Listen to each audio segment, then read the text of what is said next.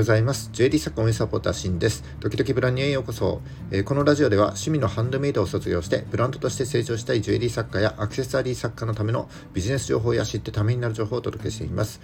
普段はジュエリースクールと全国のジュエリー作家さんが話せるような場としてオンラインサロンを運営しております。えー、ジュエリー施設販売を個人事業で10年、個人で10年やってきた経験から少しでも役に立てる情報を発信してまいります。えー、いいね、フォローよろしくお願いします。えっ、と、ちょっとバタバタしていて一日空いてしまったんですけども、えー、引き続きですね、このラジオは継続させていただきたいなと思っております。えー、日曜日はちょっと、え、休んでる可能性があって、え、取れるかどうかわからないです。はい。まあ、なるべく毎日ですね、あの収録してお届けしていきたいなと思っておりますので、よろしくお願いします。えー、今日ですね、えーまあ、震災から12年ということで、えー、まあ、ここ宮城県仙台市なんですけどもあちこちでですね式典などの追悼行事が行われるようですね。早いですね。あれから12年も経つんですね、うん。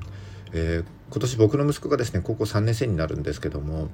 えー、震災当時はですねまだ保育園に行ってましたから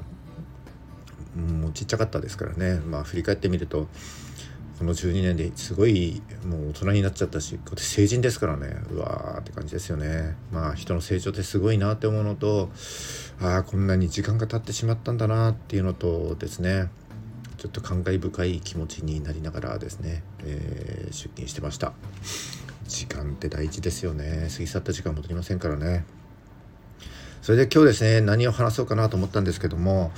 えー、まあ、この震災があった3月11日をですね、まあ、1年の節目のように考えている方も、まあ、一定数いらっしゃるかななんて思いますので、えー、振り返ることの大切さそしてですねあの振り返りから効果的な行動へのつなげ方みたいな感じでお話をさせていこうかなとお話をさせていただこうかななんて思っております。はい、えー、じゃあ今日も最後までお付き合いいただけますと幸いです。よろしくお願いします。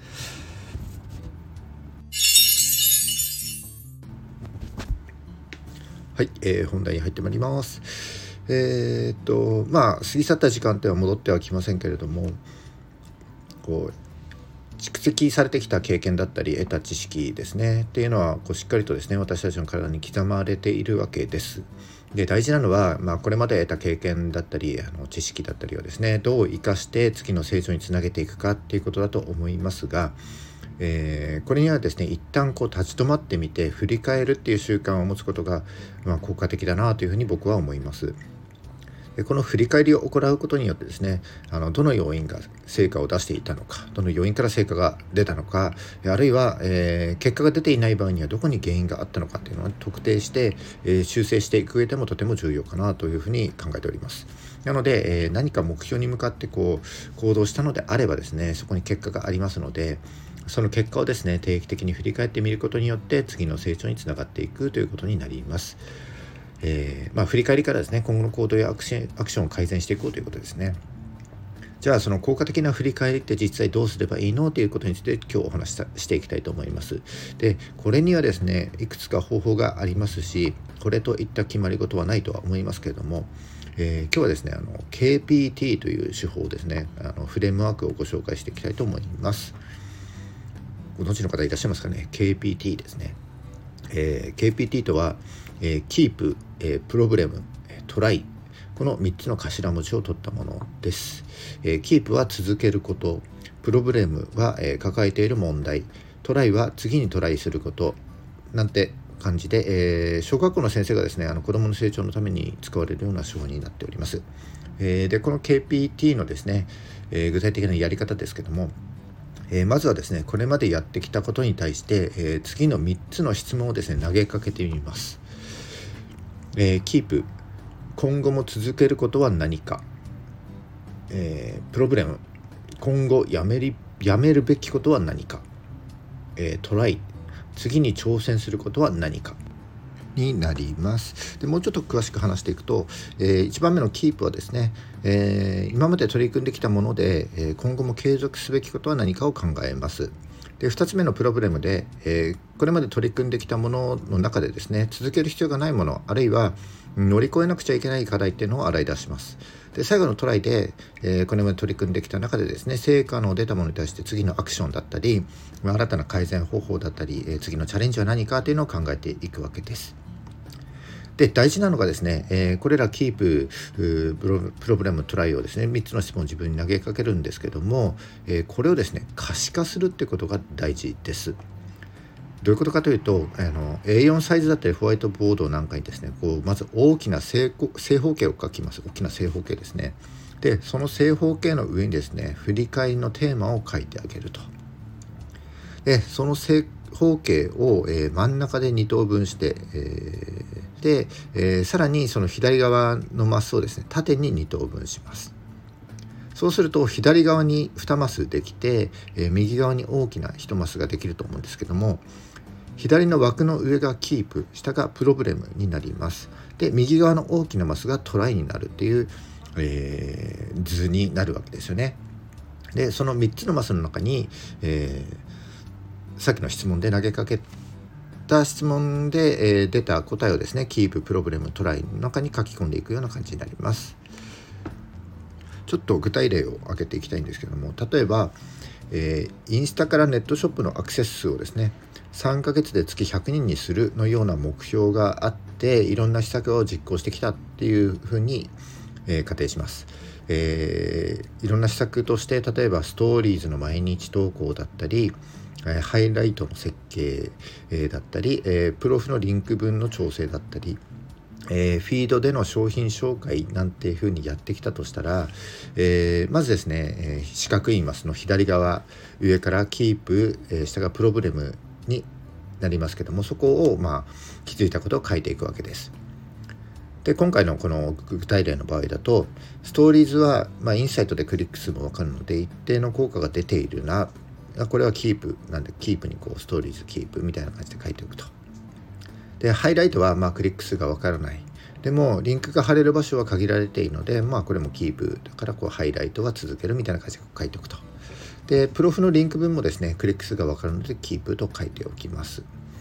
でこれらの気づきから、えー、左マスの左側の下の方ですねプロブレムに、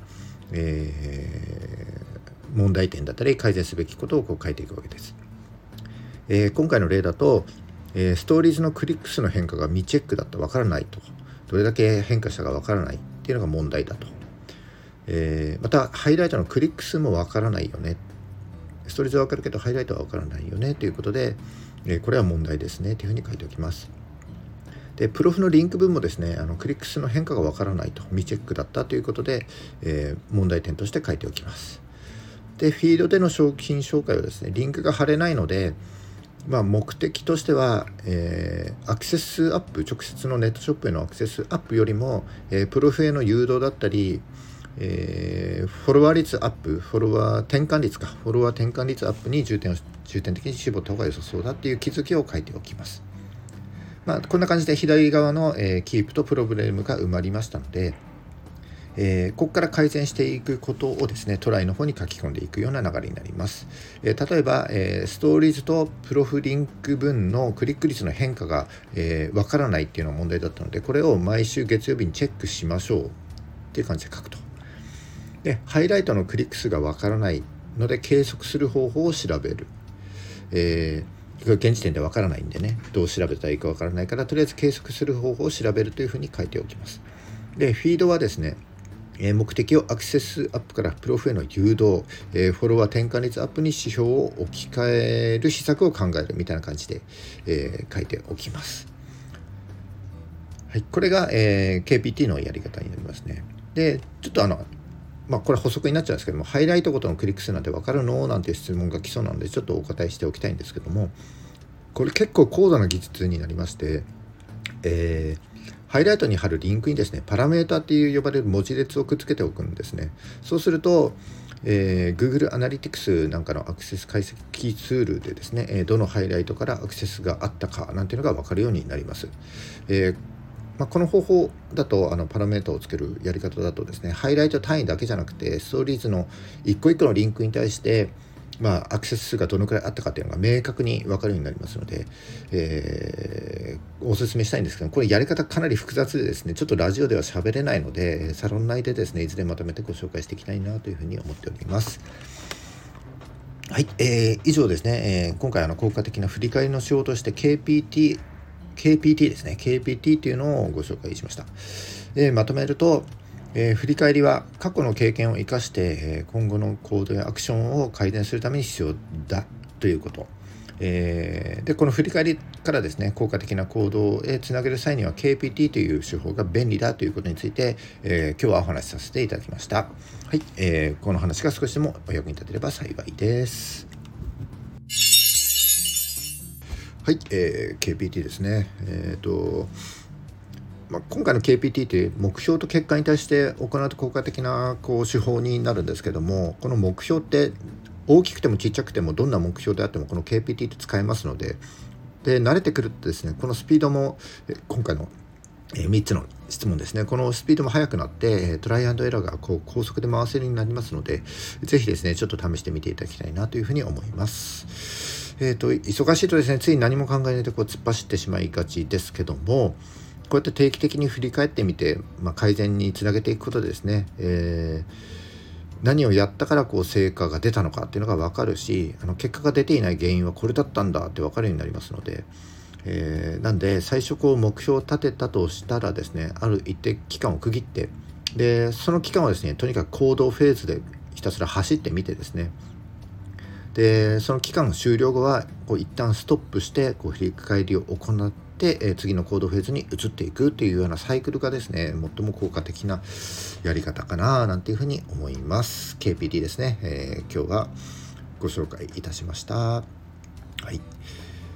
えー、3月もですね3分の1を超えちゃいましたけども、まあ、こうやって一旦振り返ってみてですね次のアクションにつないでみてはいかがでしょうかということで今日は終わりたいと思います。はい、えー、本日も最後までお聴きいただきましてありがとうございました。えー、この放送がですね、少しでもお役に立った、えー、ためになったよと思った方は、いいねボタンをお願い押してください。えー、またですね、聞いたよという印でポチッと押して残していただけると非常に嬉しいです。励みになります。えー、今後も頑張って配信してまいりますので、よかったらフォローもですね、ぜひよろしくお願いします。はい、えーと、土日ですね、週末お休みの方はゆっくり休んでください。えー、仕事だよという方は、えー、僕と一緒に頑張りましょう。それじゃあ、バイバイ。